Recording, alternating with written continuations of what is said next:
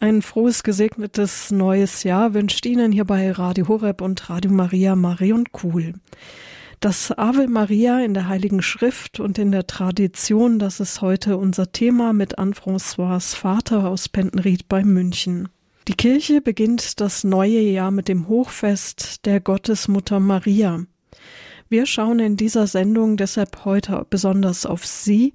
Das Ave Maria in der Heiligen Schrift und Tradition ist unser Thema und dazu ist bei uns Anne-François Vater aus Pentenried bei München, die sich damit jetzt besonders befasst hat. Grüß Gott, Frau Vater, und ein frohes neues Jahr Ihnen. Danke sehr, Frau Kuhl. Das wünsche ich Ihnen auch und alle den Hörern von Radio Horeb ein gutes neues Jahr. Ja, dann freuen wir uns, dass wir mit Ihnen, mit der Mutter Gottes, das neue Jahr jetzt eröffnen in der Sendereihe Spiritualität und hören Ihnen jetzt erst einmal zu. Ja, das ist eine besonders große Ehre natürlich, den Tag mit Ihnen und mit der Mutter Gottes anzufangen. Und äh, im Lumen Gentium 54 haben die Konzilsväter geschrieben, dass Maria in der heiligen Kirche nach Christus den höchsten Platz einnimmt und doch uns besonders nahe ist. Das heißt, in der katholischen Kirche nimmt Maria nach Christus den höchsten Platz ein, aber wir wissen, wenn wir als Katholiken mit Andersgläubigen über Maria sprechen, ist es nicht selten, dass wir mit einer gewissen, manchmal sogar aggressiven Skepsis gegenüber der heiligen Jungfrau Maria konfrontiert werden. Und deshalb möchte ich heute mit Ihnen die Schönheit, die Größe, die Heiligkeit der Mutter Gottes betrachten, mit einigen Elementen aus der Heiligen Schrift, aber auch aus der Tradition der Kirche. Und es ist wichtig, dass Katholiken erklären können, warum sie die Mutter Gottes so lieben und verehren. Denn auch über Maria sollten wir stets bereit sein, jedem Rede und Antwort zu stehen, der uns nach ihr fragt. Wir wissen, dass Maria viele Titel hat. In Lumen Gentium erwähnte das letzte Konzil gleich vier davon. Fürsprecherin, Helferin, Beistand, Mittlerin. Aber im Jahr 1964, am Ende der dritten Sitzung des Konzils, hat sie vom Papst Paul VI. noch einen Titel verliehen bekommen, und zwar den Titel der Mater Ecclesiae, Maria, Mutter der Kirche. Und ich möchte Ihnen unbedingt erzählen, wie, wie es passiert ist. Schon am 18. November 1964 hatte Papst Paul VI. angekündigt, dass er trotz des gegenteiligen Beschlusses der Konzilsmehrheit am 21. November Maria den Titel Mater Ecclesiae, also Mutter der Kirche, zuerkennen würde. Und gleich am nächsten Tag haben die Kardinäle Frings und Döpfner und mehrere deutschen Bischöfe dagegen protestiert. Sie wollten das nicht, vielleicht aus Rücksicht auf die Protestanten. Man solle sie nur Mater Fidelium nennen. Und trotzdem hat der Papst den Mut gehabt, in seiner Abschlussrede zu verkünden, dass er die allerseligste Maria als Mutter der Kirche proklamiere. Und danach sagte er, wir wünschen, dass von jetzt an die Jungfrau noch mehr geehrt und von dem ganzen christlichen Volk unter diesem teuersten Titel angerufen werde. Und dann, dann passierte das Unglaubliche. Obwohl ursprünglich die Mehrheit dagegen gewesen war, wurde die Ansprache des Papstes siebenmal durch einen immer stärker werdenden Applaus unterbrochen. Und am Ende gab es dafür sogar stehende Ovation. Und seitdem ist es also offiziell, Maria ist die Mutter der Kirche. Aber wenn wir überlegen, ist das ganz logisch, oder? Maria hat das Haupt der Kirche, Jesus, geboren. Und ich habe vier Kinder zur Welt gebracht. Und ich kann Ihnen sagen, eine Geburt hört nicht mit dem Kopf auf. Da muss der ganze Körper durch. Und so ist es mit der Kirche. Sie ist der Leib Christi und wenn Maria die Mutter des Hauptes ist, dann ist sie auch die Mutter seines Leibes, die Mutter der Kirche als solche und die Mutter jedes Einzelnen von uns. In Lumen Gentium 62 heißt es, diese Mutterschaft Marias dauert unaufhörlich fort, von der Zustimmung an, die sie bei der Verkündigung gläubig gab und unter dem Kreuz ohne Zögern festhielt, bis zur ewigen Vollendung aller Auserwählten. Ja, Maria ist die Mutter Jesus, sie ist die Mutter der Kirche, und sie ist auch unsere Mutter. Denn Jesus hat sie uns am Kreuz geschenkt. Versetzen wir uns also in Gedanken unter seinem Kreuz. Jesus ist am Ende seiner Kräfte. Er hat fast sein ganzes Blut schon verloren. Sein Mund ist vollkommen ausgetrocknet. Und in diesem furchtbaren Zustand findet er noch die Kraft, sieben Sätze zu sprechen. Glauben Sie, dass wir uns leisten können, einen einzigen dieser Sätze zu ignorieren? Natürlich nicht. Und einer dieser Sätze betrifft eben seine Mutter. Johannes 19. Als Jesus seine Mutter sah und bei ihr den Jünger, den er liebte, sagte er zu seiner Mutter, Frau, siehe dein Sohn. Dann sagte er zu dem Jünger, siehe deine Mutter. Und von jener Stunde an nahm sie der Jünger zu sich.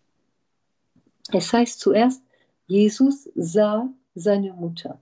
Und wir dürfen uns den Blickwechsel zwischen Jesus und seiner Mutter vorstellen. Jesus wird Maria gleich um etwas Übermenschliches bitten. In dem Moment, wo wir Menschen ihren Sohn grausam foltern und umbringen, da bittet Jesus sie, uns als ihre Kinder anzunehmen. Und Jesus sieht in den Augen seiner Mutter ihren Fiat. Sie sagt immer Ja zu allem, was ihr Sohn will. Und dann sagt er zu ihr, Frau, siehe dein Sohn. Und erst dann wendet er sich an Johannes, den Jünger, den er liebte. Und er schenkte ihm seine eigene Mutter als Mutter. Siehe deine Mutter. Ich weiß, dass wir alle diese Sätze kennen, aber wir können uns fragen, ob wir ihre Tragweite für uns heute begriffen haben. Denn der geliebte Jünger, das sind wir, jeder von uns. Zwischen jedem von uns und Maria hat Jesus eine Mutter-Kind-Beziehung gestiftet. Das ist sein ausdrücklicher Wille. Das ist keine Erfindung der Katholiken. Und Maria nimmt Johannes an als ihr Kind und damit nimmt sie jede und jeden von uns als ihr geliebtes Kind an. Denn Maria tut immer den Willen ihres Sohnes. Sie schon. Aber wie sieht es mit uns aus? Haben wir, wie Johannes, Maria als unsere Mutter bei uns aufgenommen, in unserem Herzen, in unserem Leben? Manche tun sich damit ganz leicht. Anderen wiederum fällt es viel schwerer. Und vielleicht aufgrund ihrer Erfahrung mit der eigenen Mutter oder weil sie in einer Umgebung aufgewachsen sind, die Maria abgelehnt hat.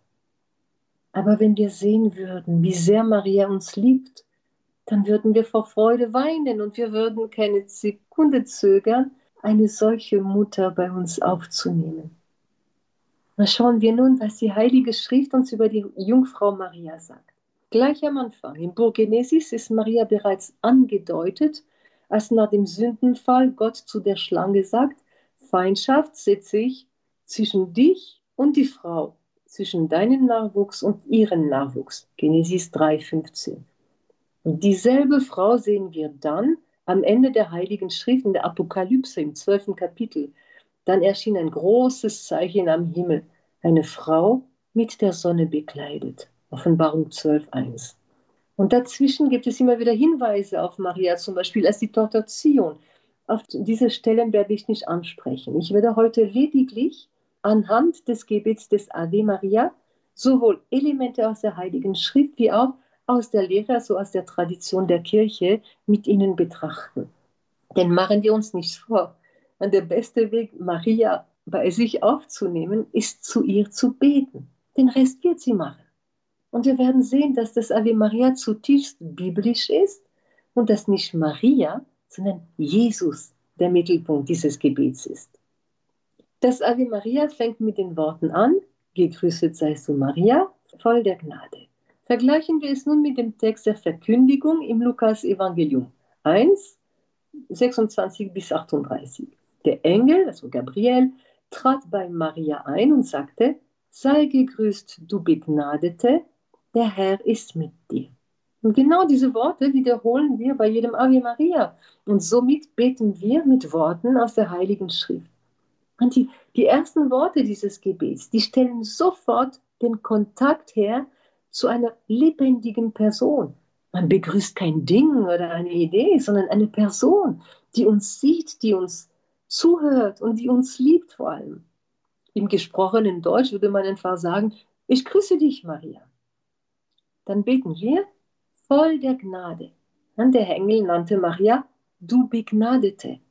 Papst Johannes Paul II. sagt, dass das ihr neuer Name ist. Sie ist die Begnadete schlechthin. Maria hat die Fülle der Gnade bekommen, weil Gott sie zur Mutter seines Sohnes erwählt und bestimmt hat.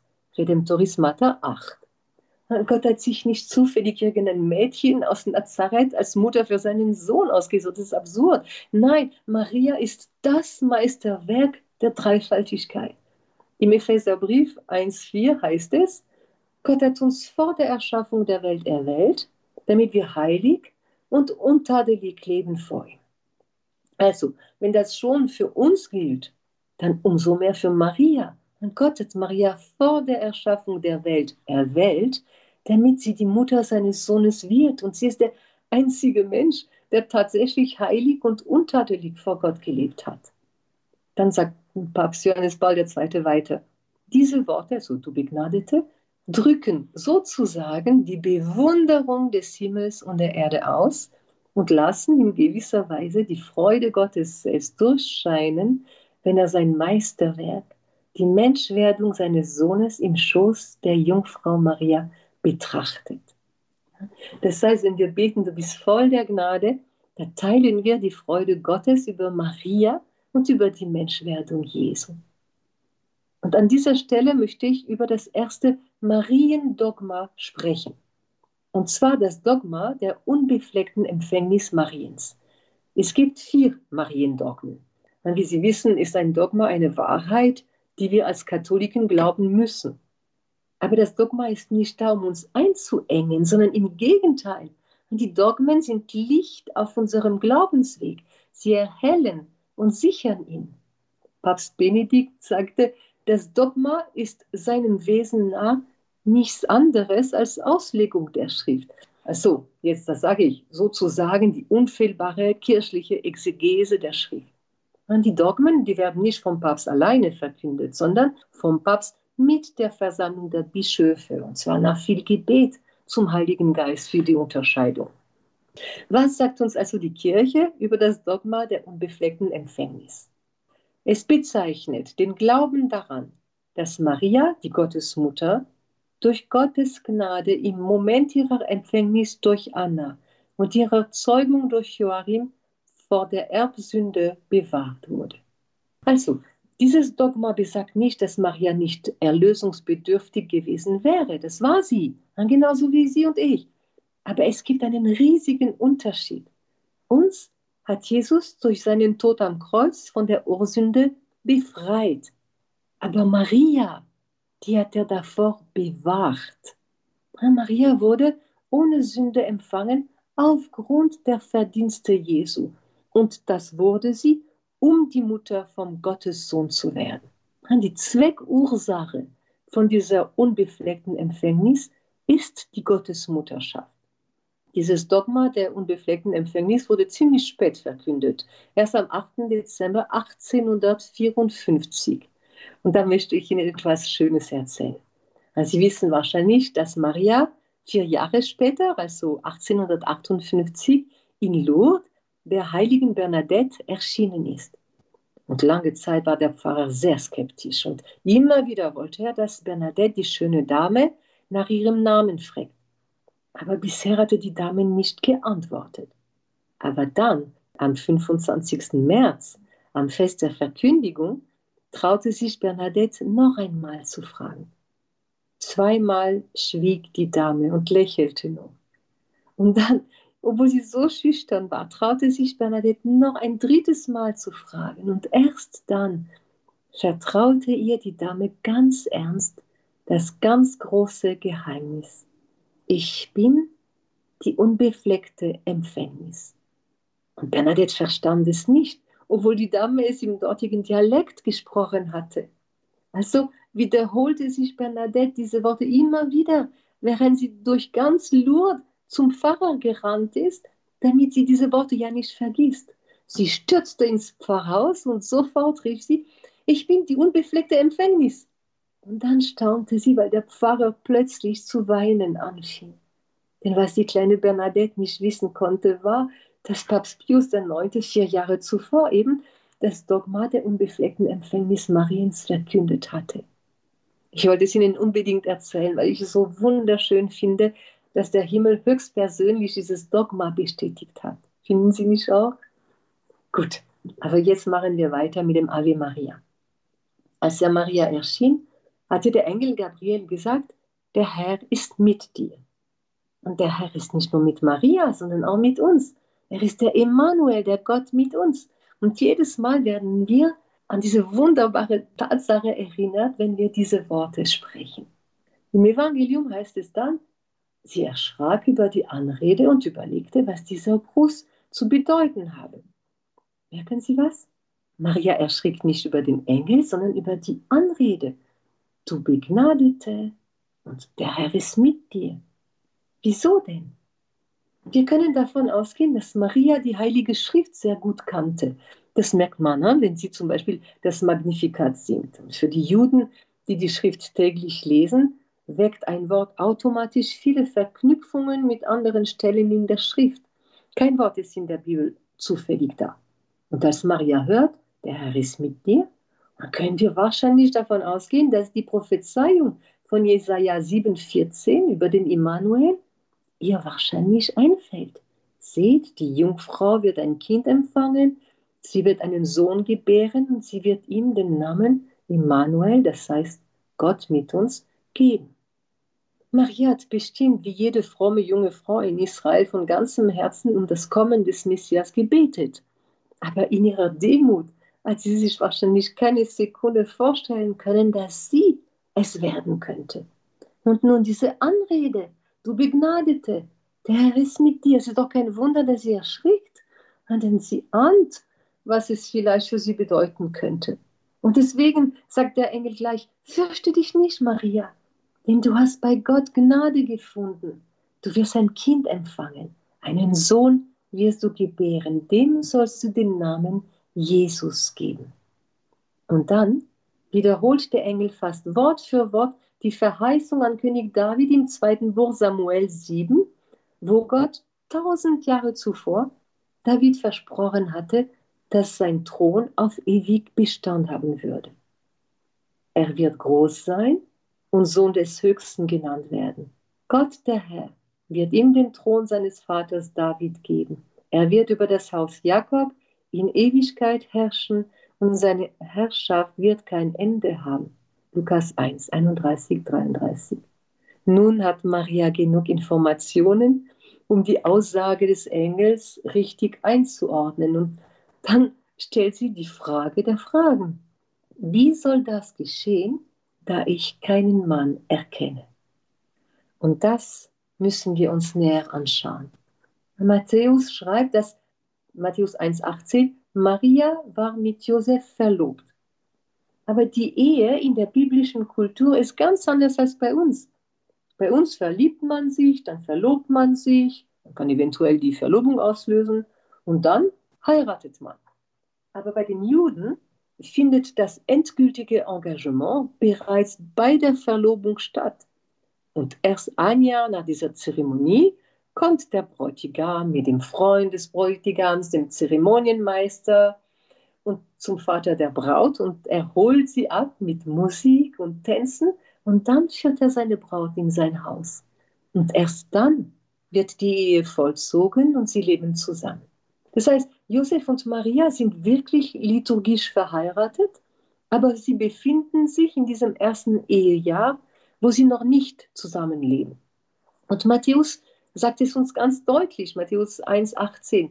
Maria war mit Josef verlobt noch bevor sie zusammengekommen waren, zeigte sich, dass sie ein Kind erwartete durch das Wirken des Heiligen Geistes. Das heißt, von vornherein sagt uns Matthäus, dass Josef nicht der leibliche Vater von Jesus ist. Schauen wir nun, wie der heilige Josef seinerseits das Ganze erlebt hat. Auch ihm ist ein Engel erschienen, aber im Traum. Und er sagte ihm, Josef, Sohn Davids, fürchte dich nicht, Maria als deine Frau zu dir zu nehmen. Denn das Kind, das sie erwartet, ist vom Heiligen Geist. Sie wird einen Sohn gebären, ihm sollst du den Namen Jesus geben. Der Engel nennt Josef Sohn Davids. Josef ist zwar arm und ein Handwerker, aber der ist nicht irgendwer. Er stammt vom König David. Er ist von königlichem Geschlecht. Matthäus schreibt in seinem ersten Kapitel, Stammbaum Jesu Christi, des Sohnes Davids, des Sohnes Abrahams. Abraham war der Vater von Isaak, Isaak von Jakob, Jakob von Juda und so weiter bis zum König David. David war der Vater von Salomo, Salomo war der Vater von Rehabeham und so weiter bis zu Josef. Immer wird der Vater, dann der Sohn genannt, bis Josef. Und da gibt es plötzlich einen Bruch im Text. Denn nun heißt es, Jakob war der Vater von Josef, Bruch, dem Mann Marias, von ihr wurde Jesus geboren, der der Christus genannt wird. Matthäus 1,16. Jesus wurde von Maria geboren, nicht von Josef, aber weil Josef als Ehemann von Maria Jesus seinen Namen gab, ist Jesus offiziell der Sohn Davids. Gut, vielleicht ist einigen von Ihnen schon aufgefallen, dass Lukas im dritten Kapitel einen ganz anderen Stammbaum für Josef angibt einen Stammbaum, der über David bis zu Adam reicht. So eine mariologische Deutung, die ich aber auch bei freikirchlichen Predigern gehört habe, betrachtet diesen Stammbaum als die Ahnenreihe der Gottesmutter. Maria war ein Einzelkind deshalb konnte Josef als Schwiegersohn von Anna und Joachim den Stammbaum seiner Frau sein eigen nennen. Und in diesem Stammbaum sehen wir, dass Maria auch von David stammt, aber nicht über den Sohn Salomo, sondern über den Sohn Nathan. Interessant, oder? Das heißt, über Maria stammt Jesus auch leiblich von König David ab. Kehren wir zu Maria zurück. Sie hatte gefragt, wie das geschehen sollte. Der Engel antwortete ihr, der Heilige Geist wird über dich kommen und die Kraft des Höchsten wird dich überschatten. Deshalb wird auch das Kind heilig und Sohn Gottes genannt werden. Und jetzt kommen wir zum zweiten Mariendogma, das allerdings schon sehr früh verkündet wurde, und zwar im Jahr 649 bei der Lateransynode. Das Dogma lautet, Maria war Jungfrau vor, in und nach der Geburt. Das bedeutet Folgendes. Maria hat Christus ohne männlichen Samen vom Heiligen Geist empfangen.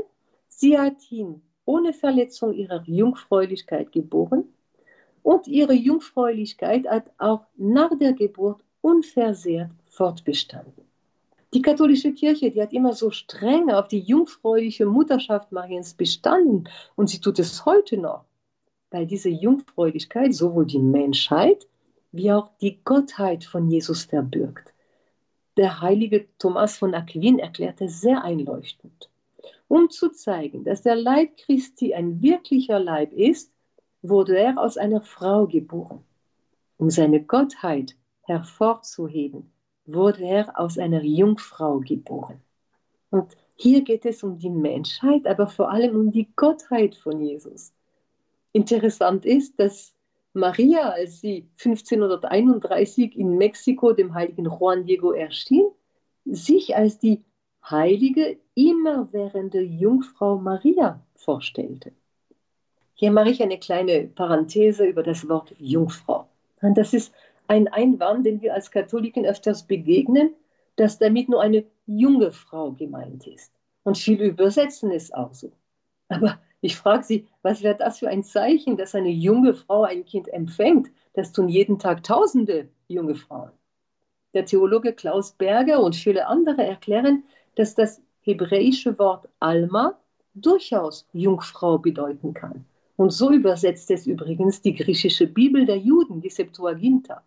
Die griechisch sprechenden Juden erwarteten, dass der Immanuel von einer Jungfrau geboren wird. Sie werden in Gesprächen mit Nicht-Katholiken wahrscheinlich auch auf den Einwand stoßen, dass im Evangelium steht, dass Maria ihren Erstgeborenen gebar, zum Beispiel in Lukas 2,7 oder Matthäus 1,25. und dass das darauf hinweist, dass Maria weitere Kinder geboren hat. Aber das tut es nicht, denn im Judentum wurde auch der einzige Sohn als erstgeborener Sohn bezeichnet. Und das Wort Erstgeborener bezeichnete im alten Israel das Kind, das als erstes den Schoß öffnete, unabhängig davon, ob die Mutter noch weitere Kinder gebar oder nicht. Dann liest man von den Brüdern Jesu in der Heiligen Schrift.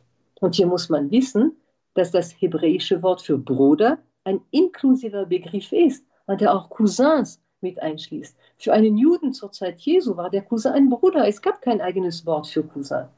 Und bei den sogenannten Brüdern Jesu handelt es sich also um nahe Verwandten Jesu. So, Ende der Parenthese. Kehren wir zur Verkündigung zurück. Maria glaubt den Worten des Engels und gibt ihre Zustimmung, ihren Fiat. Da sagte Maria, ich bin die Magd des Herrn, mir geschehe nach deinem Wort. Lukas 1,38. Maria, sie wurde zwar durch die Erlösungstat Jesu im Voraus vor der Ursünde bewahrt, um die Mutter Gottes werden zu können, aber es heißt nicht, dass Maria vorprogrammiert war. Sie war frei. Und die Menschwerdung Jesu hing tatsächlich von ihrer Zustimmung ab. Papst Johannes Paul II. formulierte es so in Redemptoris Mater 13. Dieses Fiat, mir geschehe, hat von der menschlichen Seite her über die Verwirklichung des göttlichen Geheimnisses entschieden. Maria wurde nicht bloß passiv von Gott benutzt, sondern in freiem Glauben und Gehorsam hat sie zum Heil der Menschen mitgewirkt, schreiben die Konzilsväter in Lumen Gentium. Und die Liebe Gottes geht so weit, dass er sich abhängig macht von der freien Antwort dieses jungen Mädchen aus Nazareth. Wir können mit Elisabeth staunen, wie groß der Glaube von Maria an die Liebe Gottes ist. Elisabeth sagt, selig ist die, die geglaubt hat, dass sich erfüllt, was der Herr ihr sagen ließ. In seiner ersten Enzyklika über die Liebe zitierte Papst Benedikt XVI. den ersten Johannesbrief. Wir haben die Liebe erkannt, die Gott zu uns hat und ihr geglaubt. 1 Johannes 4,16. Und der Papst sagt, dies sei eine Formel der christlichen Existenz. Wir haben der Liebe geglaubt, so kann der Christ den Grundentscheid seines Lebens ausdrücken. An Deus Charistas est eins. Maria hat diese Liebe Gottes erkannt und hat ihr geglaubt. Wissen Sie, beim Sündenfall hatte der Mensch Gott misstraut und ihm den Gehorsam verweigert. Und Maria, die neue Eva, macht den Ungehorsam und das Misstrauen von Adam und Eva wieder gut. Der heilige Irenäus erklärt, der Knoten des Ungehorsams der Eva wurde durch den Gehorsam Marias gelöst. Denn was die Jungfrau Eva durch ihren Unglauben gebunden hatte, das löste die Jungfrau Maria durch ihren Glauben. Ja, und erst nach ihrem Ja hat das Wort Gottes in ihrem Schoß Fleisch angenommen. Nach der Verkündigung geht Maria nicht sofort zu Elisabeth. Sie wartet zwar nicht lange, aber sie geht nicht sofort. Das heißt, nach einigen Tagen machte sich Maria auf den Weg und eilte in eine Stadt im Bergland von Judäa. Man muss sich das ganz konkret vorstellen. Maria hat gerade durch den Engel etwas erfahren, das ihr ganzes Leben auf den Kopf stellt. Nichts wird mehr so sein, wie es war.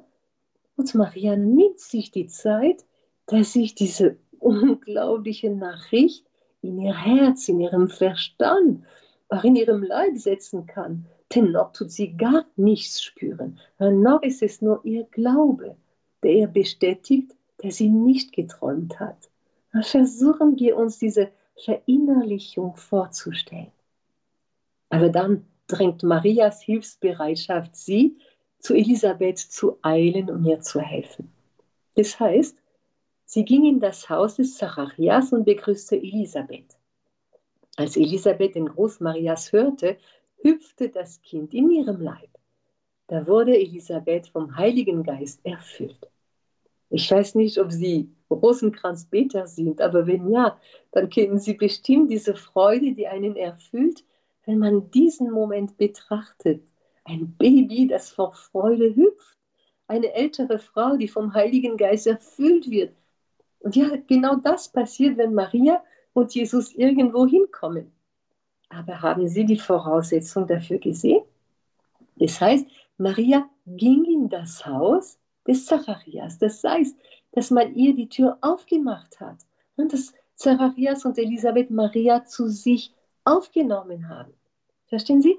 Elisabeth zeigt uns, was wir zu tun haben. Die Tür unseres Herzens für Maria aufzumachen, sie eintreten zu lassen. Denn wir können sicher sein, dass sie uns immer Jesus bringt. Maria ohne Jesus, das gibt's nicht. Okay? Und da, wo Maria und Jesus sind, da kommen auch der Heilige Geist und die Freude.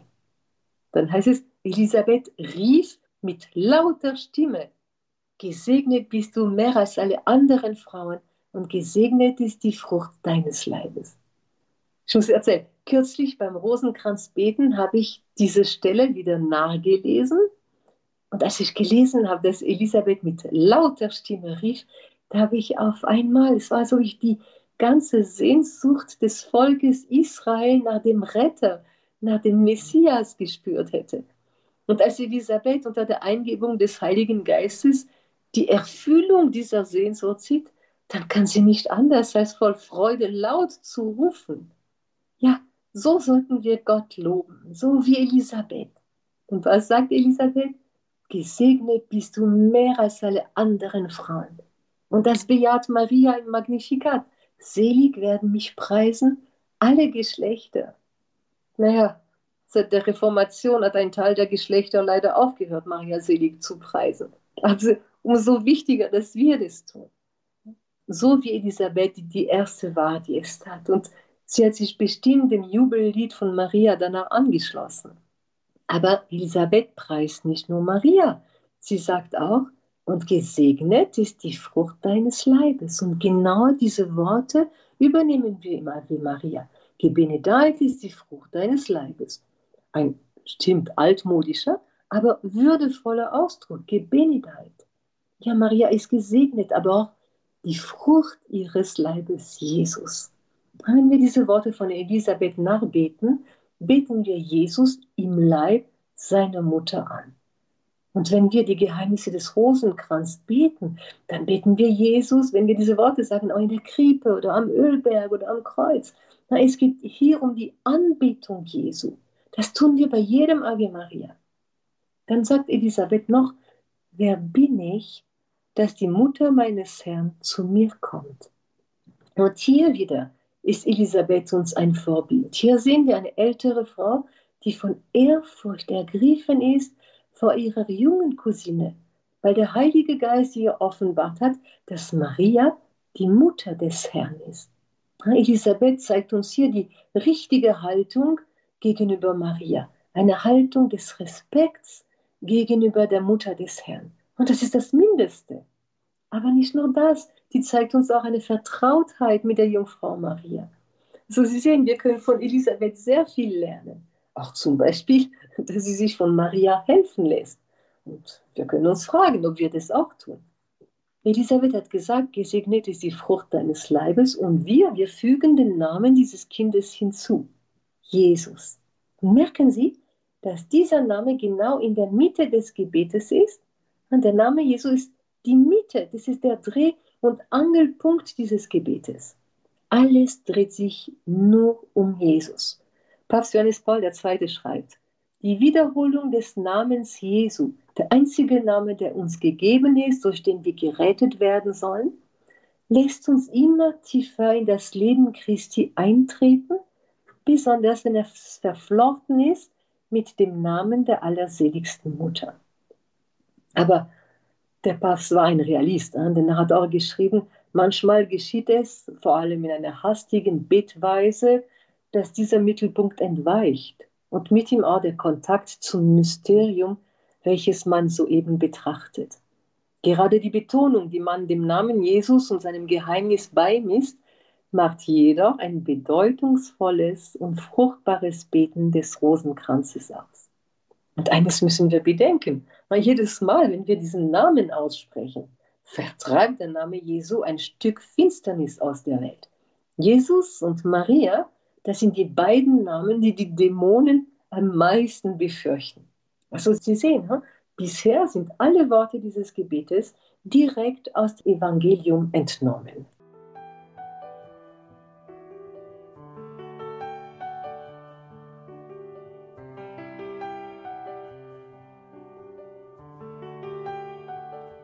Das Ave Maria in der Heiligen Schrift und in der Tradition, das ist heute unser Thema in der Sendung Spiritualität hier bei Radio Horeb und auch die Zuhörer von Radio Maria sind mit dabei. Sie hören einen Vortrag von Anne-François Vater. Nun kommen wir zum zweiten Teil des Gebetes. Elisabeth hatte Maria als die Mutter des Herrn erkannt und so beginnt auch dieses zweite Teil. Heilige Maria, Mutter Gottes. Und hier sind wir schon beim dritten Mariendogma. Maria ist wahrhaft Gottes Gebärerin, die Theotokos. Und das, das ist das älteste Mariendogma. Das wurde schon im Jahr 431 beim Konzil von Ephesus verkündet. Es besagt, als Mutter des Sohnes Gottes ist Maria Gottes Mutter. Der Immanuel, Christus, ist in Wahrheit Gott und deswegen ist die heilige Jungfrau Gottes Gebärerin, denn sie hat dem Fleische nach den aus Gott stammenden, fleischgewordenen Logos geboren. Also, Sie sehen, dieses Dogma ist vor allem ein christologisches Dogma. Und es macht eine zentrale Aussage über die zwei Naturen in Jesus Christus, die menschliche und die göttliche, diese sogenannte hypostatische Union. Jesus ist wahrer Mensch und wahrer Gott eines Wesens mit dem Vater. Und das müssen wir uns immer wieder vor Augen führen. Und diese wunderbare Glaubenswahrheit bekunden wir jedes Mal, wenn wir beten, Maria, Mutter Gottes. Schon allein diese drei Worte, die sollten uns vor Ehrfurcht erfüllen, wenn wir sie aussprechen, aber auch hm, vor Liebe und Vertrauen. Denn Maria ist nicht nur die Mutter Gottes, sondern auch unsere Mutter, die Mutter von uns armen Sünder. Und das beten wir. Bitte für uns Sünder. Als Mutter von vier Kindern habe ich oft gedacht, Maria hat keine Ahnung, wie das ist. Sie hat nur eins und es war heilig. Bis ich realisiert habe, dass sie uns alle als Kinder hat und dass sie sich deshalb sehr wohl auskennt mit schlimmen Kindern. Ja, wenn es jemanden gibt, der weiß, dass wir Sünder sind, dann ist es Maria. Denn wann hat sie uns als ihre Kinder angenommen? Unterm Kreuz, als unsere Sünden ihren Sohn ans Kreuz gebracht haben. Und in diesem schlimmsten Moment hat sie uns als ihre Kinder angenommen. Es gibt doch kein größerer Liebesbeweis, oder? Und genauso wie Jesus will sie, dass keines ihrer Kinder verloren geht. Also geht Maria uns nach. Sie sucht überall nach uns. Sie geht dorthin, wo wir uns verlaufen haben. So wie sie und Josef den zwölfjährigen Jesus drei Tage lang gesucht haben. Drei Tage. Einmal hatten wir unsere zweijährige Tochter Magdalena eine Viertelstunde im Tierpark verloren. Und ich dachte, ich sterbe vor Angst. Und was sagt Maria zu Jesus? Kind, wie konntest du uns das antun? Dein Vater und ich haben dich voll Angst gesucht. Ja, auch nach uns sucht Maria. Und sie weint um ihre Kinder, die verloren gehen. Und so wie bei ihrer Erscheinung in La Salette. Und auch zu uns sagt sie, Kind, dein himmlischer Vater und ich haben dich voll Angst gesucht. Und wenn wir als Eltern manchmal den Eindruck haben, dass unsere Kinder ganz weit weg sind von Gott und von der Kirche, dann lasst uns zu Maria beten, dass sie sich auf die Suche nach ihnen macht. Und wenn wir keine Kinder haben, bieten wir für alle Sünder, die verloren gehen, bieten wir Maria, dass sie nach ihnen sucht und sie zum Haus des Vaters zurückbringt. Dann lassen wir nicht nach im Gebet, denn Maria zwingt sich zwar uns nicht auf, aber wenn wir sie um ihre Hilfe bitten, dann eilt sie sofort zur Hilfe. So wie sie es bei der Hochzeit zu Kana getan hat. Sie sieht die Not des Brautpaares und was macht sie? Sie geht zu Jesus und sagt ihm nur, sie haben keinen Wein mehr. Und dann überlässt sie Jesus das Handeln. Aber uns sagt sie etwas ganz Wichtiges und das das sind ihre letzten Worte in der Heiligen Schrift. Sie gibt uns einen guten Rat. Tut alles, was er euch sagt. Sie sagt nicht zu Jesus, was er zu tun hat, aber sie tritt ständig für uns ein bei Gott. Und wie könnte Jesus seiner Mutter eine Bitte abschlagen? Sie ist und bleibt unsere Fürsprecherin. Ja, das alles tut Maria heute noch für uns. Sie sucht nach uns. Sie tritt für uns ein. Sie berät uns und sie bleibt immer an unserer Seite zu jeder Zeit bis zum Augenblick unseres Todes. Und das, das ist unsere letzte Bitte an sie. Bitte für uns Sünder, jetzt und in der Stunde unseres Todes. Jetzt, das ist der jetzige Augenblick. Das ist der einzige, der uns zur Verfügung steht.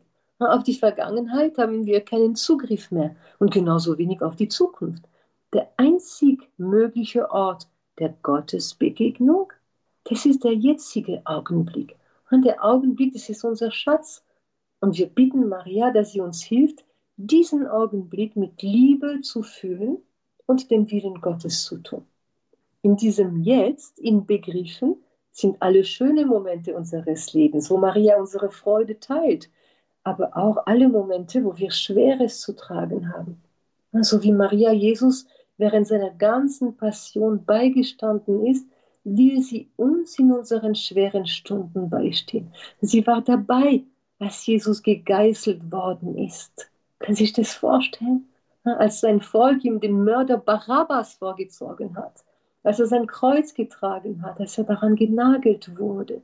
Sie hat diese Lärm gehört, aber sie hat nicht weggeschaut, weil es für sie zu schmerzhaft gewesen wäre. Nein, sie ist da geblieben. Und so wird sie auch bei uns bleiben. So wird sie uns beistehen, wenn wir sie darum bitten. Und das wird sie besonders in der schwierigsten Stunde tun, und zwar in der Stunde unseres Todes. Ja, wie wir am Ende des Ave Maria beten und in der Stunde unseres Todes. Jeder Augenblick bringt uns dem Augenblick unseres Todes näher. Und wir bitten Maria in dieser dramatischen Stunde, dass sie uns beisteht. In dieser Stunde, wo der Ankläger, wo der Teufel versuchen wird, uns in die Verzweiflung zu treiben. Unser Leben lang hat er uns zur Sünde verführt und sie verharmlost. Aber dann, in der Stunde unseres Todes, wird er uns anklagen, damit wir verzweifeln. Und deshalb ist es so wichtig, dass wir schon jetzt Maria bitten, dass sie uns in der Stunde unseres Todes hilft, an die Barmherzigkeit Gottes zu glauben, die alles übersteigt. Und dass wir uns voll Vertrauen in die Arme des Vaters werfen, um für die Ewigkeit in der Herrlichkeit des Himmels bei Gott zu sein. Denn der Himmel, das ist auch das Ziel unseres Lebens. Unser Leben hört nicht mit dem Tod auf. Und das, das führt mich zum vierten und letzten Mariendogma, das Dogma der leiblichen Aufnahme Mariens in den Himmel. Der wurde erst am 1. November 1950 durch Papst Pius XII. verkündet und es lautet, es ist ein von Gott geoffenbartes Dogma, dass die immerwährende Jungfrau Maria, die makellose Gottesgebärerin, als sie den Lauf des irdischen Lebens vollendete, mit Leib und Seele zur himmlischen Glorie aufgenommen wurde. Und vor der Verkündung dieses Dogmas beriet sich Papst Pius XII. mit allen Bischöfen der Welt. Und von fast 1200 Bischöfen sprachen sich nur 22 dagegen aus. Und die Überlegung für den Papst war, da der Zerfall des Leibes eine Folge der Sünde ist und da Maria frei von der Sünde geboren wurde, lässt sich daraus schließen, dass ihr Leib von der Verwesung ausgenommen war. Und in der Präfation der Messe vom 15. August heißt es über Maria, als erste empfing sie von Christus die Herrlichkeit, die uns allen verheißen ist, und wurde zum Urbild der Kirche in ihrer ewigen Vollendung. Ja, wir dürfen uns freuen. Und das Fest der leiblichen Aufnahme Mariens in den Himmel ist auch unser Fest. Maria hat als erste die Herrlichkeit empfangen, die für uns vorgesehen ist, wenn wir auf Erden in der Treue zu Gott gelebt haben. Und da diese Treue nicht immer leicht ist, das wissen wir ja, hat uns Jesus seine Mutter gegeben, damit sie uns ein Vorbild und eine Begleiterin ist auf dem Weg zu dieser Herrlichkeit. Ganz am Anfang habe ich gesagt, dass die beste Hilfe, um Maria bei uns aufzunehmen, die ist, dass wir zu ihr beten. Und wenn wir das Ave Maria beten, geht es nicht darum, beim Beten jedes Wort jedes Mal zu bedenken, sondern mal das eine, mal das andere. Worauf es ankommt, ist mit dem Herzen zu beten. Und Sie können sich schon jetzt denken, worauf ich jetzt zum Schluss hinaus will, oder? Auf den Rosenkranz. Ich gebe zu, dass ich viel zu spät in meinem Leben angefangen habe, ihn täglich zu beten und dass es immer noch Tage gibt, wo es mir schwerfällt, mich dafür zu entscheiden. Und trotzdem kann ich ihn ihnen nicht genug ans Herz legen. Wenn wir den Rosenkranz beten, betrachten wir mit den Augen von Maria oder zumindest in ihrer Gesellschaft die wichtigsten Ereignisse aus dem Leben von Jesus. Die größten Mystiker haben den Rosenkranz geliebt. Der heilige Dominikus zum Beispiel, der verlangte von all seinen Predigern, dass sie, bevor sie predigten, den ganzen Rosenkranz, also alle drei, beteten. Auch Papst Johannes Paul II. und Papst Benedikt waren leidenschaftliche Rosenkranzbeter. Und es ist nicht nur ein betrachtendes Gebet, das uns Gott näher bringt, es ist auch ein mächtiges Fürbittgebet. Und der Rosenkranz hat schon so viele Siege errungen. Er ist die Waffe, die der Himmel uns schenkt, besonders in so schwierigen Zeiten wie unsere Zeit. Der heilige Johannes Bosco sagte, mein Werk, und es war ein Riesenwerk, mein Werk ist auf dem täglichen Rosenkranz gegründet. Ich bin entschlossen, viele andere Übungen zu unterlassen, aber nicht diese. Ich sehe im Rosenkranz den Bankrott des Teufels. Hm. Also hören wir auf Maria, die in allen ihren Erscheinungen uns bittet, sie fleht uns an, dass wir den Rosenkranz beten. Immer wieder sagt sie uns, kehrt um, tut Buße und betet, betet, betet. Und falls wir immer noch Angst hätten, Jesus etwas wegzunehmen, wenn wir Maria lieben und zu ihr beten, hören wir, was die kleine Therese schreibt. Fürcht nicht, du könntest die Mutter Gottes zu sehr lieben. Niemals wirst du sie genug lieben und Jesus freut sich darüber, weil sie seine Mutter ist. Und zum Schluss wünsche ich Ihnen, liebe Zuhörer von Radio Horeb, ein gesegnetes neues Jahr in Begleitung der heiligen Gottesmutter Maria. Vielen Dank. Das wünschen wir Ihnen auch, Frau Vater, ein frohes, gesegnetes neues Jahr. Danke, Danke. für diesen Vortrag. Liebe Zuhörer, Sie können den Vortrag auch noch einmal nachhören in der Mediathek von Radio Horeb www.horeb.org oder morgen früh um fünf können Sie ihn auch noch einmal hören. Auch Ihnen ein gesegnetes, frohes neues Jahr. Alles Gute wünscht Ihnen Marion Kuhl.